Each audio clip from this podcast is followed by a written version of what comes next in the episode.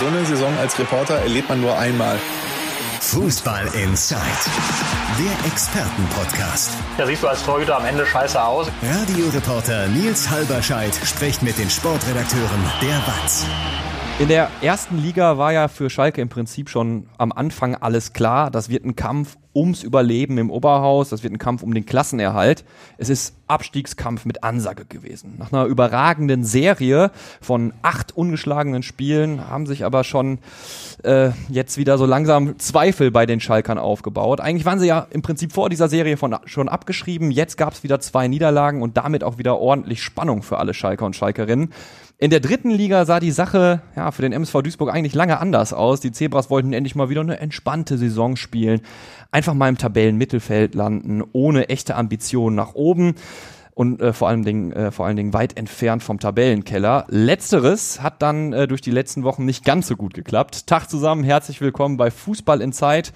Heute unser Thema zwei Welten im Abstiegskampf. Und äh, wer Schalke 04 sagt, der muss, so habe ich gelernt, auch Andi Ernst sagen. Ja, danke. Hallo Andi. Glück auf.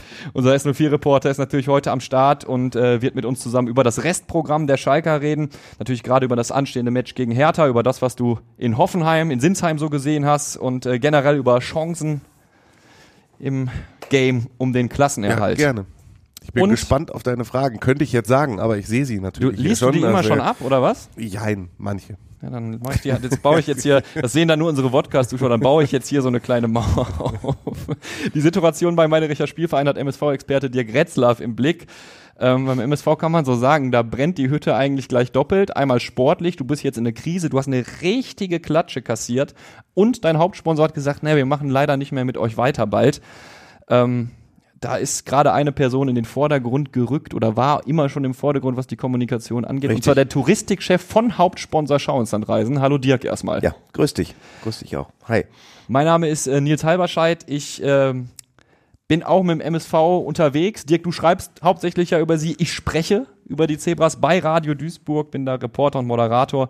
Ich würde mich da allerdings heute mal ein bisschen zurückhalten und äh, dich aus dem Nähkästchen plaudern lassen, Das was heißt, die ich bin, Zebras heute, ich bin heute in Unterzahl, sozusagen. Also wenn, wenn ich jetzt diese Host-Position nicht so ernst nehmen würde, dann wärst du in Unterzahl. Dann Ja. müsstest du gucken, dass du das Spiel irgendwie so drehst.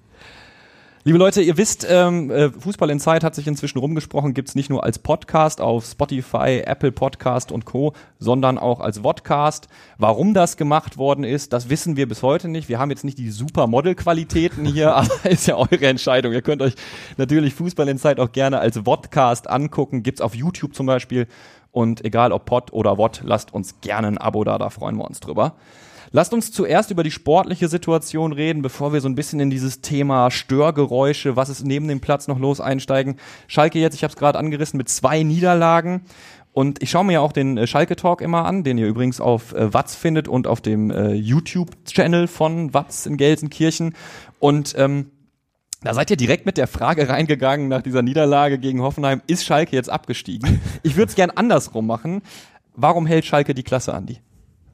Das kann keiner vorhersehen, ich auch nicht. Und so eine krasse Aussage wirst du natürlich von mir nie finden. Du wirst Ja. Dirk ja auch nicht fragen, warum steigt der MSV noch ab oder so. Das ist schwierig. Ähm, also im Moment spricht eher viel dafür, dass Schalke nicht die Klasse hält, ähm, weil erstens das sogenannte Momentum, das viel zitierte im, in den vergangenen Jahren, das Momentum jetzt gerade nicht auf Schalker Seite liegt. Das war ganz lange anders. Ja. Aber mittlerweile punkten die Konkurrenten und Schalke nicht mehr. Mittlerweile haben Mannschaften wie Hoffenheim eben und Stuttgart, die zweifellos so begabt sind, dass, glaube ich, deren Qualität niemals Abstiegskampf ist, sondern eher Mittelfeld Richtung äh, obere Tabellenhälfte gehend. Die haben sich jetzt gefangen, unter anderem durch Trainerwechsel, aber auch aus anderen Gründen. Weshalb ich nicht davon ausgehe, dass äh, die noch unten reinrutschen, sondern dass sie sich unten rausspielen. Dann kannst du sagen, FC Augsburg, erst FC Köln, die haben einfach schon jetzt zu viele Punkte, die kriegst du eigentlich auch nicht mehr ein. So, und dann bleiben halt nur noch Bochum, Hertha und Schalke und die haben halt auch schon ein paar Punkte mehr. Und selbst wenn du Hertha schlägst, musst du dann noch erstmal an Bochum rankommen. Es ist, und das habe ich beim 1904 in unserem Talk auch gesagt, es ist nicht unmöglich. Du kannst natürlich jetzt gegen Hertha gewinnen, dann kannst du möglicherweise auf den 16. Platz vorstoßen.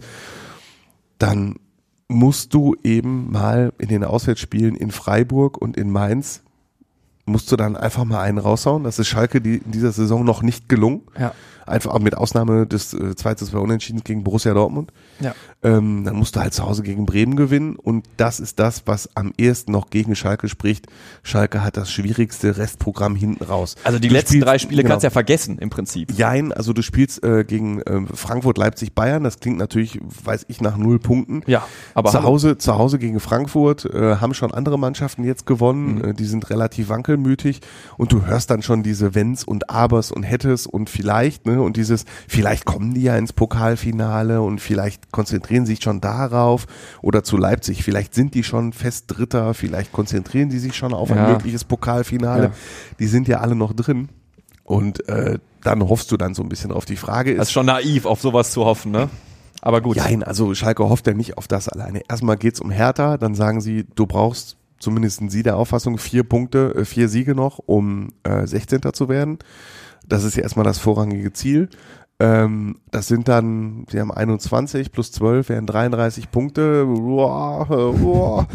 Okay, aber Ja.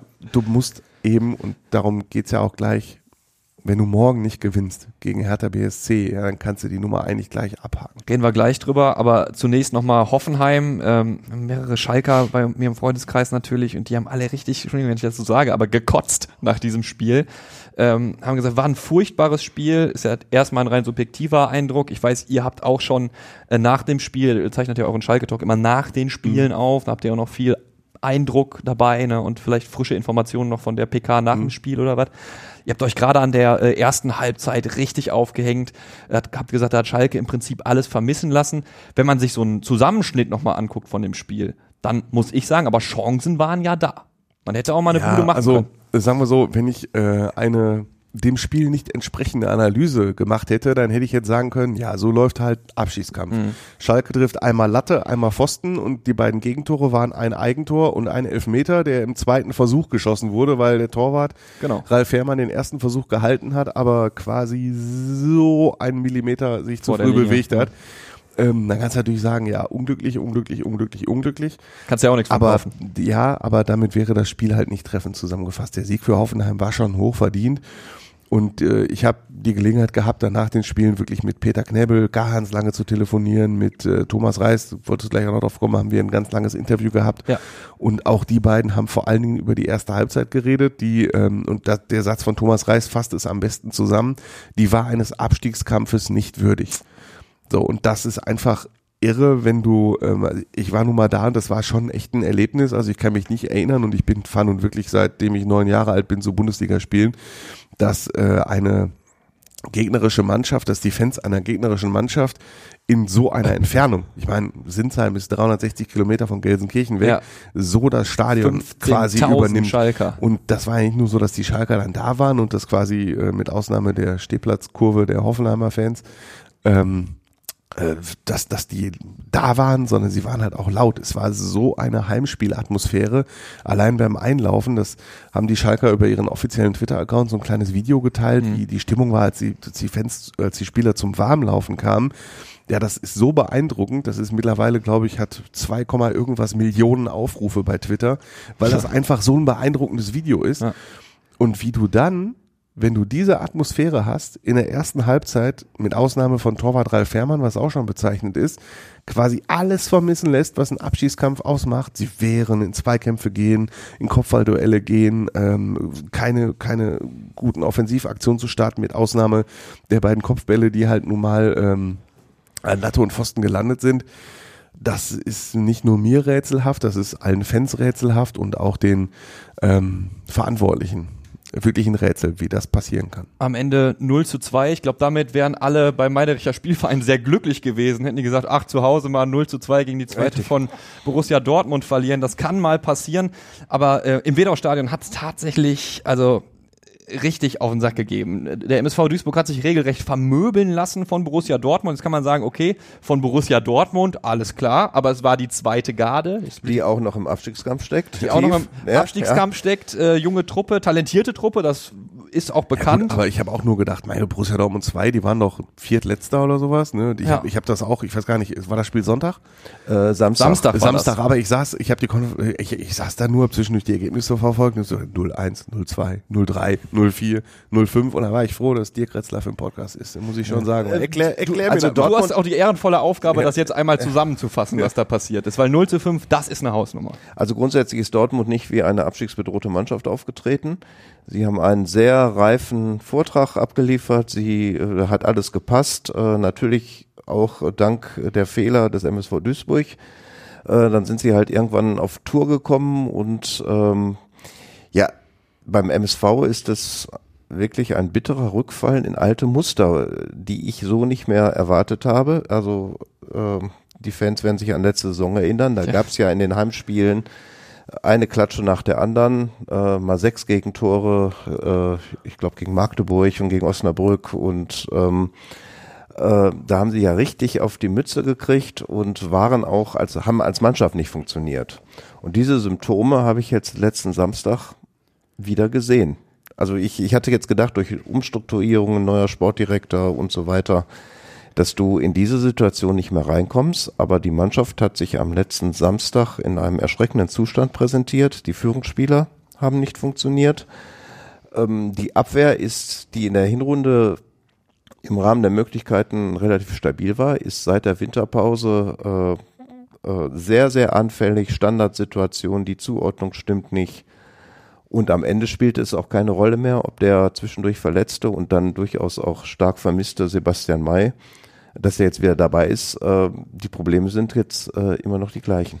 Sebastian meine Riesenbank gewesen, muss man zur Einordnung sagen. Richtiger Hühner, ein Tier von einem Innenverteidiger. Ja, Führungsspieler, der dann auch die, der auch dann äh, die Kette zusammenhält, äh, Zusammenspiel mit dem defensiven Mittelfeld und und und.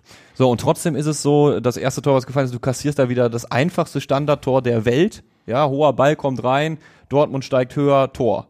Ähm, da hätte man noch sagen können, gut, kann mal passieren, eine gewisse Standardanfälligkeit hast du, aber dann ist ja wirklich gerade in der zweiten Mannschaft der Spielverein da regelrecht auseinandergebrochen. Da Ja, du hast gar noch nichts mehr. mal zwei Möglichkeiten gehabt, das als eins zu, als eins zu eins zu machen. Julian Hetfer frei äh, vom Torwart. Äh, so ist halt Julian Hetfer. Er trifft zwar jetzt äh, in den letzten Wochen, aber er versemmelt halt auch viel. Sehr junger Spieler. 19 Jahre alt und hat jetzt, ja, nach dem Winter ist er so quasi, wenn man das überhaupt in der Situation jetzt sagen kann, ein Mann der Stunde.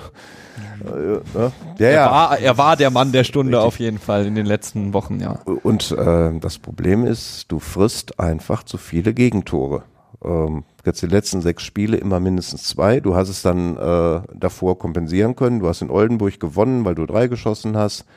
Dann gab es gegen 60 äh, München 2-2. 2-2 gegen Ferl, hast du dich noch zu einem 3-3. Aber insgesamt ist natürlich äh, die fehlende Stabilität äh, in der Abwehr äh, ein Riesenproblem. Da bist du beim Thema. Der MSV Duisburg hat seit Anfang März kein Spiel mehr gewonnen. Du hast gerade das Spiel gegen Oldenburg angesprochen, das war der letzte.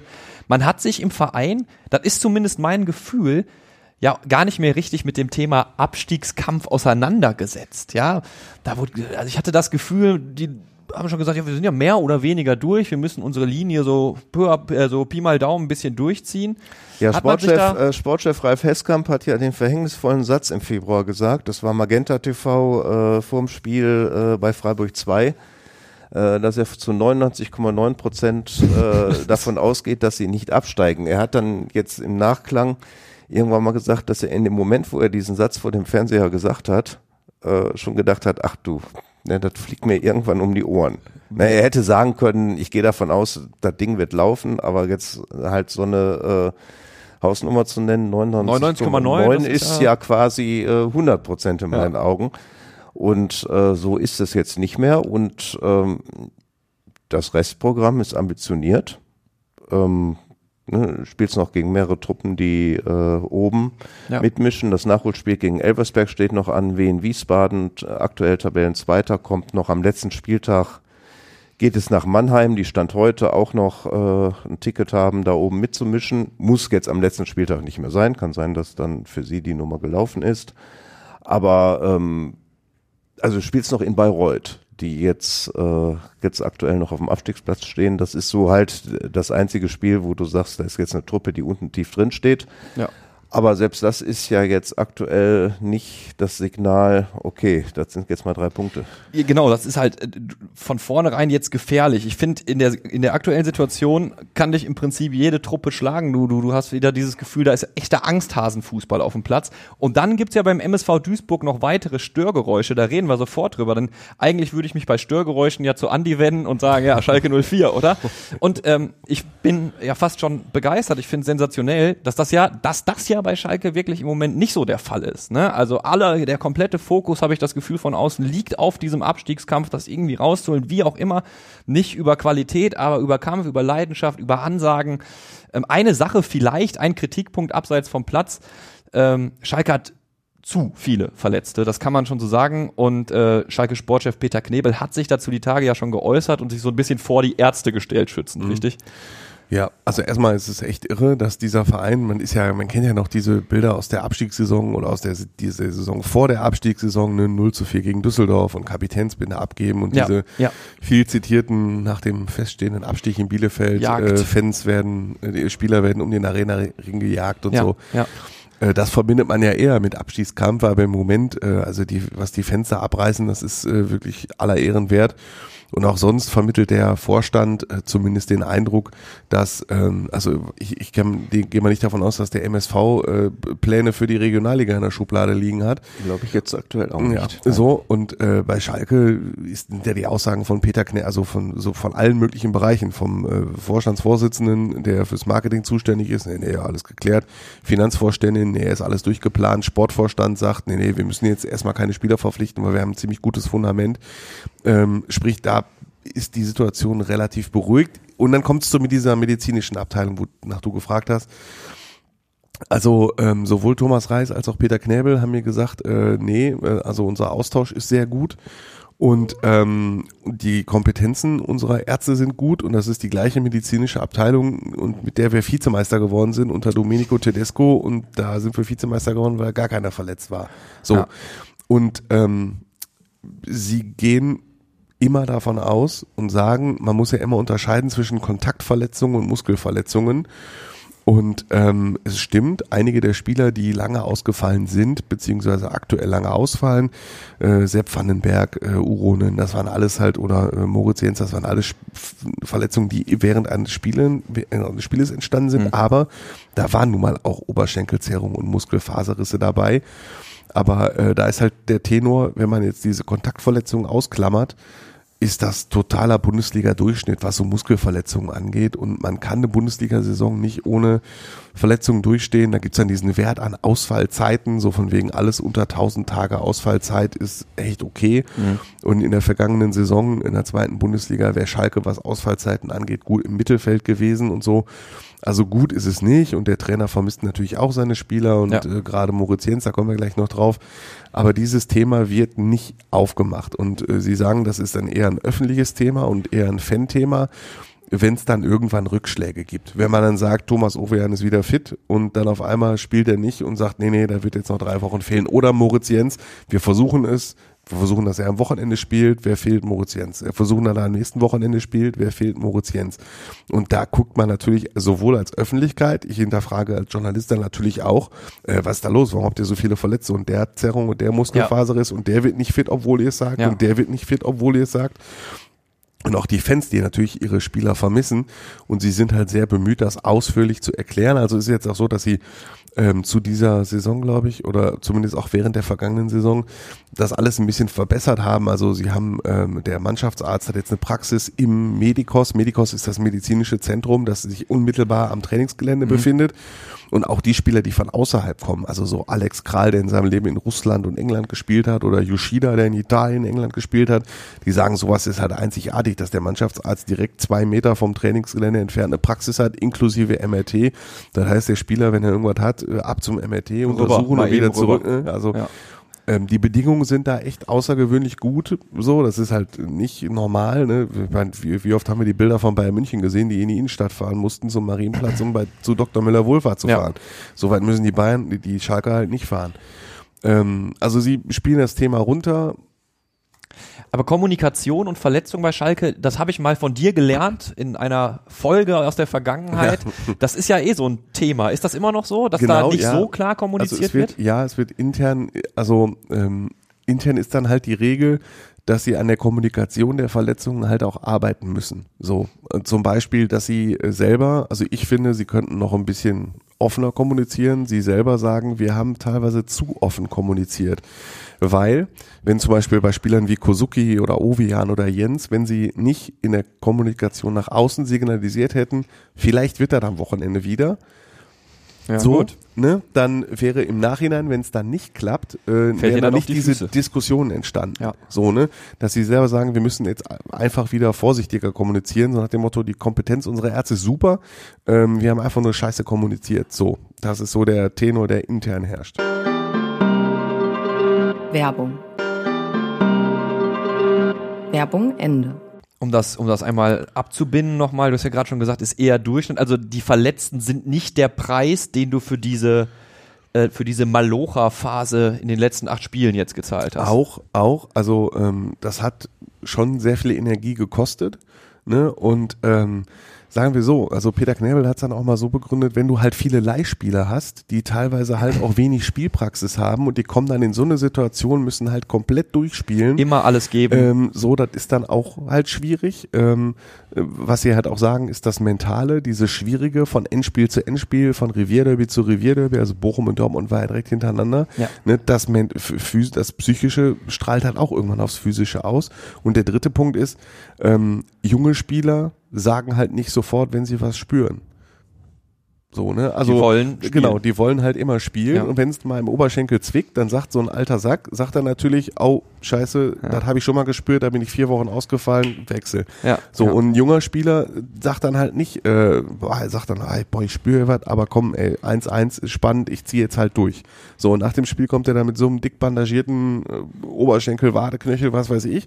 Und dann hören wir am nächsten Tag, ja, äh, ist halt angeschlagen, hätte er mal früher gesagt, dass er was hat. Ja. Und das führt dann auch dazu, dass diese Verletztenliste entsteht. Also Schalke ist da sehr offen, was Kommunikation angeht und sehr bemüht, diese Baustelle eben nicht aufzumachen. Also es gibt diese Baustelle bei, bei, bei Schalke 04.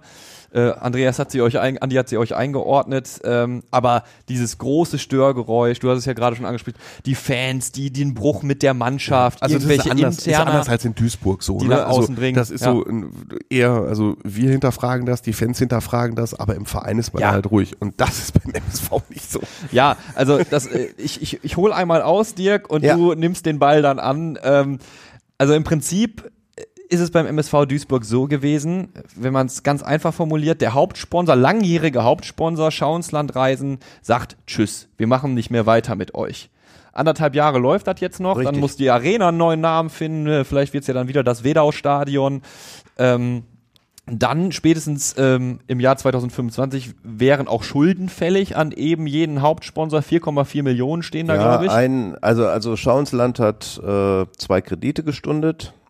Einen über 1,23 Millionen, ähm, der wird Ende, also Ende Juni 24 fällig.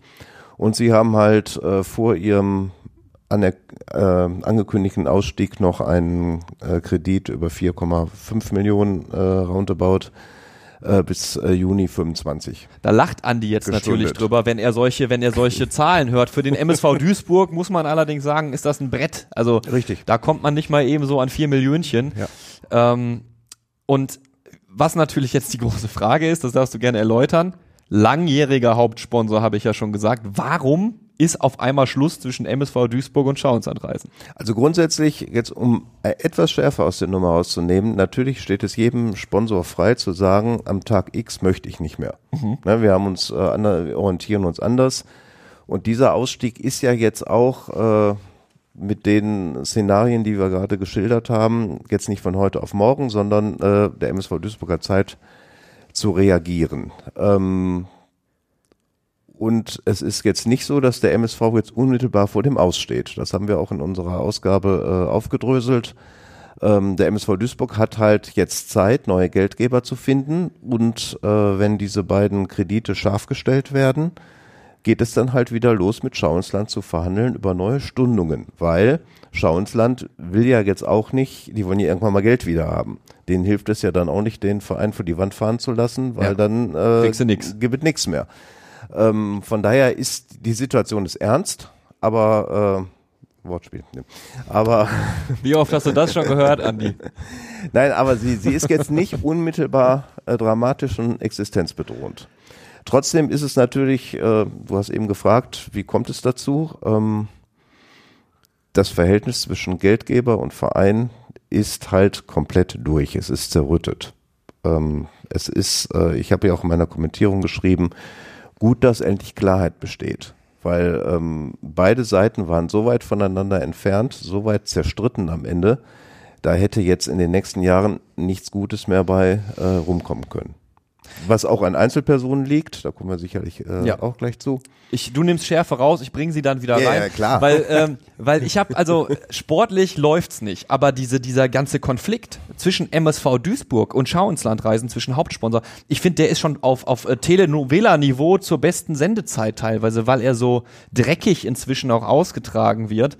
Man kann das tatsächlich, und das mutet vielleicht für die Leute, die sich jetzt nicht so intensiv mit dem MSV Duisburg beschäftigen, erstmal komisch an, äh, viel an einer Person festmachen. Das Das, ist das richtige Wort ist nicht zerrüttet, sondern zerrüttgoss, ne? sehr, das ist, das ist ein Wortspiel. Richtig. Also, ja, das, ist- das, mal- das, also das. Verhältnis ist zerrüttet. Ich habe es aber jetzt nicht benutzt, weil der Mann Rutgers heißt, ne? weil es ist einfach so. Genau, ist Touristikchef äh, bei Schauenslandreisen, ist auch für MSV-Belange zuständig, war sogar mal ein paar Monate Er war MSV-Präsident. im Jahr 2012 für äh, 10, 11 Monate war MSV-Präsident, ähm, richtig, und ähm, ist halt äh, mit dem MSV seit ewig verbandelt. Ähm, was ihm halt oft vorgeworfen wird, er hat halt Politik gemacht. Ähm, in Internetforen, im MSV-Portal, äh, wo er ja seit paar Monaten auch gesperrt. gesperrt ist äh, und äh, er hat das polarisiert. Er hat stark polarisiert und in dem Streit zwischen MSV und Schauensland geht es ja auch darum, ähm, Schauensland pocht auf ein gemeinsam verabschiedetes äh, Konzept, eine Vereinsphilosophie aus dem Jahr 2019, an die sich der MSV halt nicht in allen Punkten halten würde.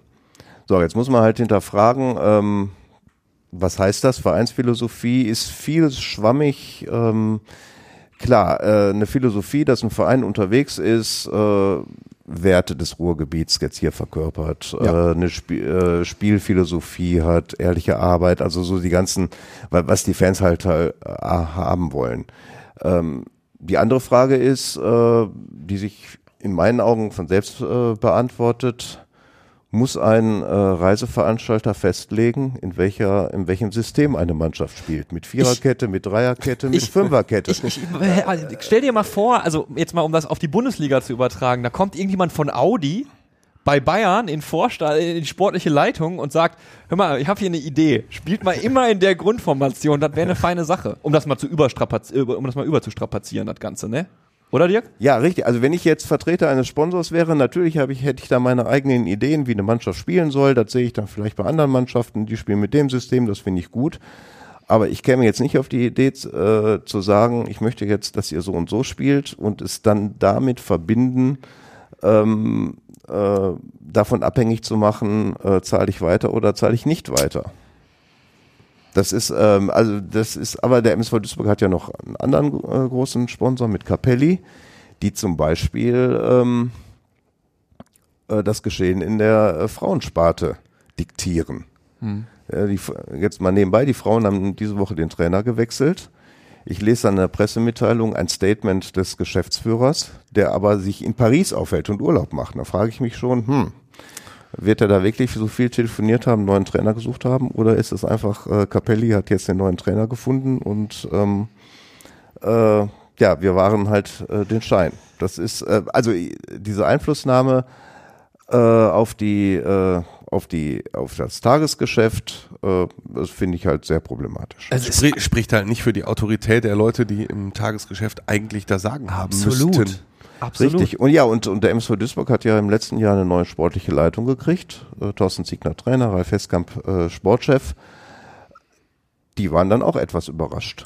Und äh, da kann man tatsächlich an der Stelle, lass uns noch das Anekdötchen mit reinnehmen, noch ein bisschen weiter ausholen. Es halten sich ja hartnäckig Gerüchte, Gerüchte und es gab ja öffentliche Stellungnahmen auch schon von beiden Parteien, also von Andreas Rüttgers und dem MSV selbst, dass äh, eine Bedingung war, Ralf Heskamp, also den neuen Sportdirektor, wieder vor die Tür zu setzen, damit Schauensland weitermacht mit dem MSV. Also das geistert ja auch nach wie vor durch alle Kreise und wird sogar teilweise ja in der Öffentlichkeit inzwischen diskutiert. Ja, das ist halt auch eine Geschichte. Äh, Spätherbst letzten Jahres soll Andreas Rüttgers halt auf der Logenebene äh, gesagt haben, äh, wenn Hesskamp nicht gefeuert wird, dann stellen wir unser Engagement ein. Genau. Der MSV hat jetzt Zeugen benannt, dass er es so gesagt hat. Andreas Rüttgers stellt es äh, anders dar. Andreas Rüttgers äh, sagt auch, dass der MSV Duisburg selbst zu der Erkenntnis gekommen wäre, dass mit Ralf Heskamp äh, nicht halt die beste Lösung gefunden worden wäre. Ähm, es ist zurzeit so, dass äh, beide Seiten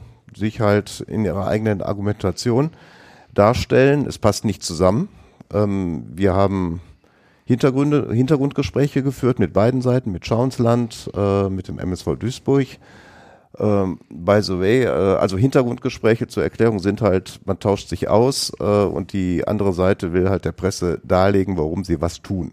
Ohne dass du damit an die Öffentlichkeit Genau, gehst. und äh, das äh, nutzt man dann, um die Dinge einzuordnen. Ja. Und jetzt habe ich von einem Hintergrundgespräch dann zwei Tage später äh, Punkte, die da genannt wurden, dann äh, auf transfermarkt.de im Forum gelesen. Da denke ich auch, hm, ne, äh, Hat sich ja gelohnt.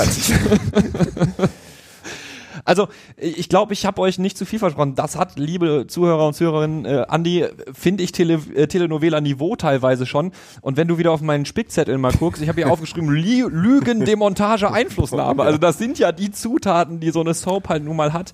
Ähm, das natürlich unglaublich, äh, das alles natürlich trägt dazu bei, dass du eine unglaubliche Unruhe im Verein hast. Also jeder, der es mit dem MSV hält, hat auf der einen Seite jetzt wieder diese sportlichen Ängste, auf der einen Seite weiß er ganz genau, ey, da brodelt's auch hinter den Kulissen noch wegen dieser Geschichte in Ja, ja, absolut. Und Und, dann, dann bist du halt noch in der Abschiedsgefahr. Ne? Also ich kann jederzeit, und das habe ich auch äh, schon häufiger gemacht, und äh, Texte, die man ergänzt hat, so plant Schalke für die zweite Liga. Da Ja. kann ich benennen äh, Etat, da kann ich benennen, wer Ja. Trainer ist, da kann ich benennen, wer steht da unter Vertrag, welcher Leihspieler kommt zurück, welcher Leihspieler ist eingeplant, für welche Position suchen sie, da kommt noch ein neuer Sportdirektor, gibt es den und den und den Kandidaten.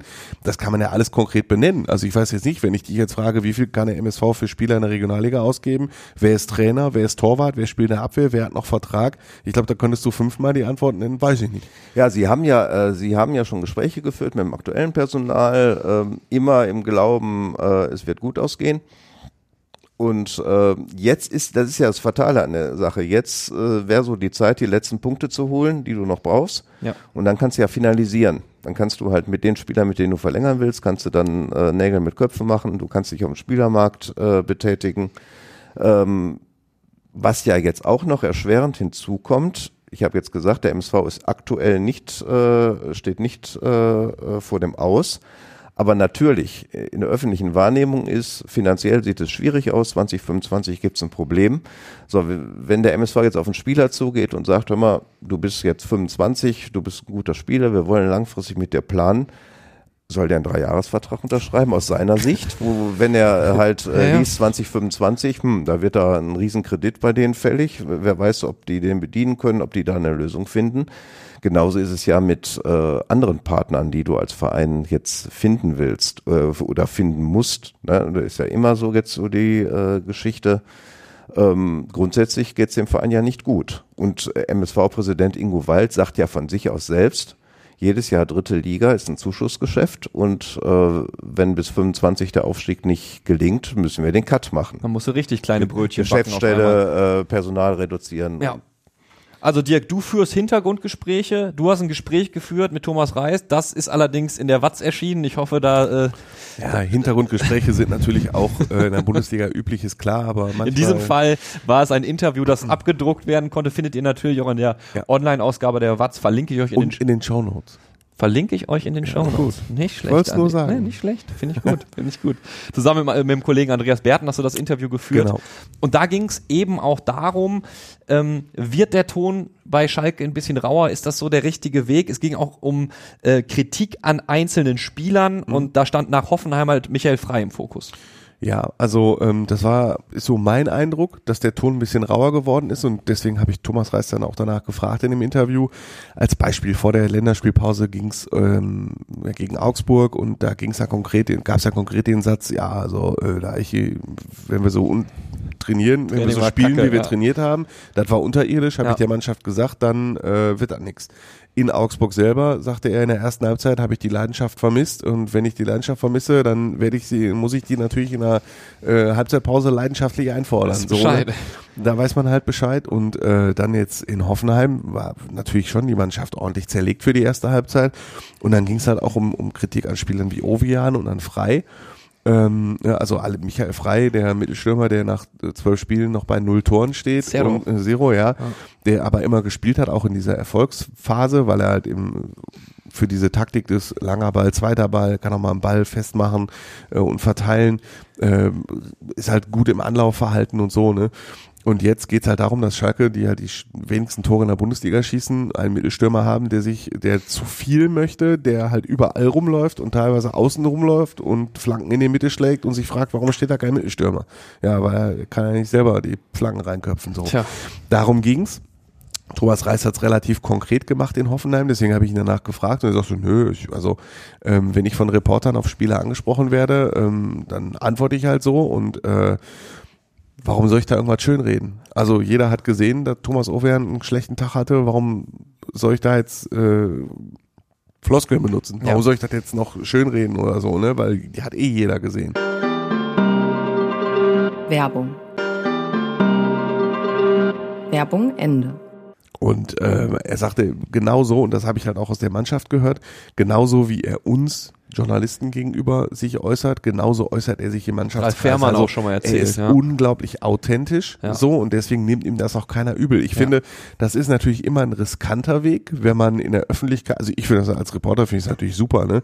Wenn einer sagt, ja, war scheiße, der ist nicht zum Koffer gegangen, also die Körperlichkeit war bei Owean überhaupt nicht da und Ja. so, ne? Und hat nicht dieses übliche, äh, nee, also Einzelkritik mache ich nicht In der Regel Diplomatie. so, na, äh, normalerweise ist ja so, wenn Trainer konkret auf Spieler angesprochen werden, kriegst du die Antwort, äh, ich mache keine Einzelkritik in der Öffentlichkeit. Das ist die Standardantwort.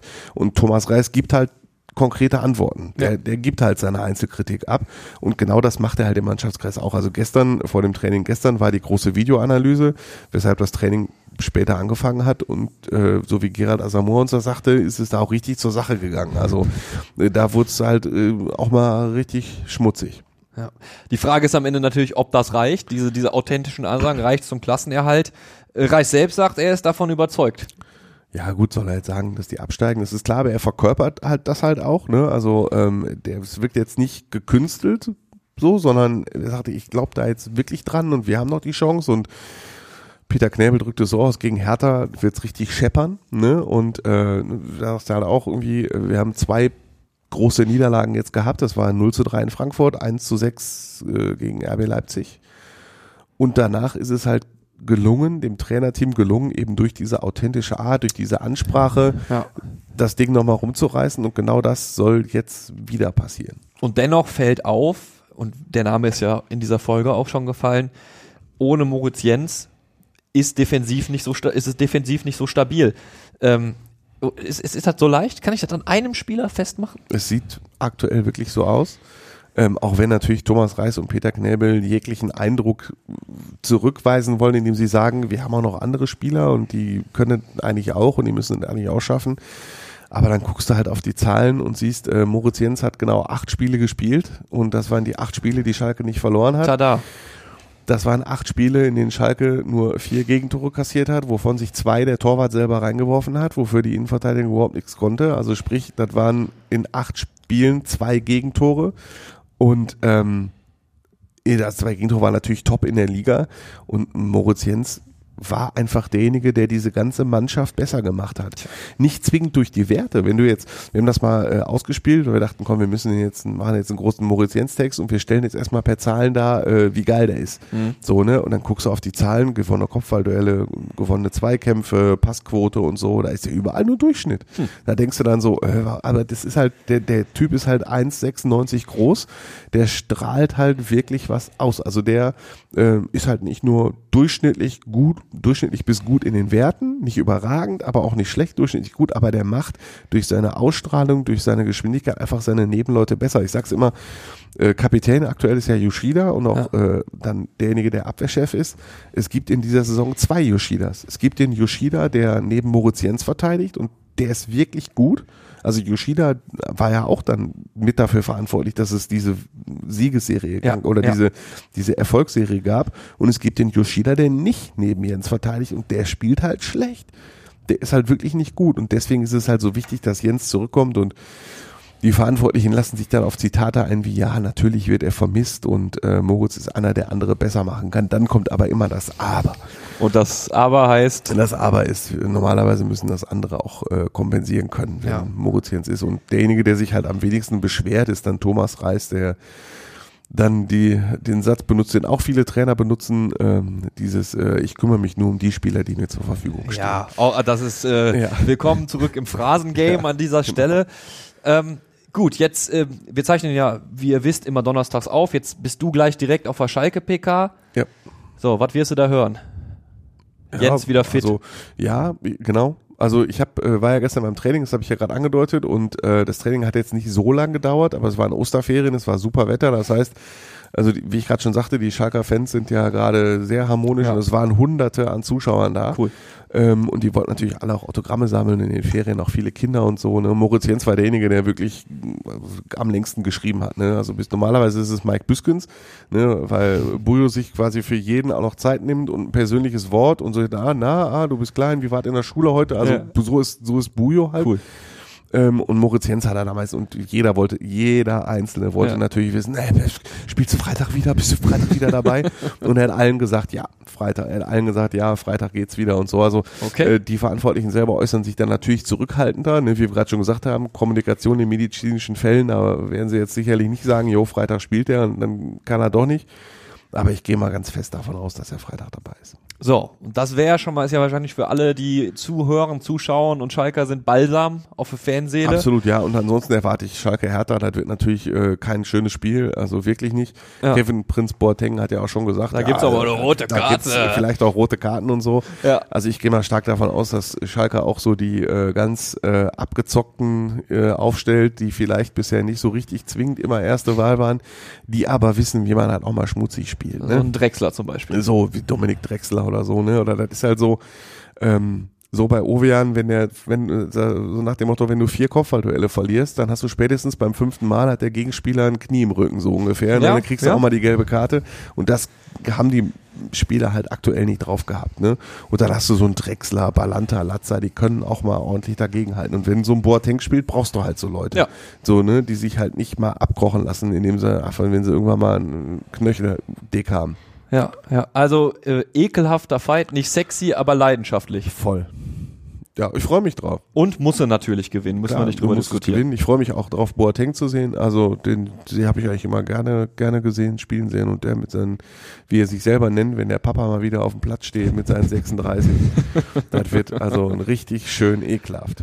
So, und dann haben wir, das ist jetzt natürlich nicht ganz so glan also glanzvoll wird's ja nicht, aber nicht ganz so, so, so, fett, so prestigereich wie so Ja, eine also Begegnung. Dirk, Dirk als äh, Kenner des äh, Fußballs auf der Insel würde, glaube ich, lieber das Spiel sehen, wo es richtig zur Sache geht, als MSV Duisburg gegen Viktoria hätte ich, Köln. hätte ich jetzt auch so eingeschätzt, aber das ist nun Und mal das Moritz. Jens als Celtic Boy, ne, Ja. hat, ne, er hätte ja Meister werden Er können. hätte dieses Jahr. Meister werden können, Ja. hätte er, ja. So, du kriegst aber jetzt halt nun mal MSV Duisburg gegen Viktoria Köln. Ja, umgekehrt, genau. Mont aber erst Montag. Erst Montag. Äh, Montagabendspiel äh, ist noch äh, was hin. Die äh, Pressekonferenz wird morgen sein.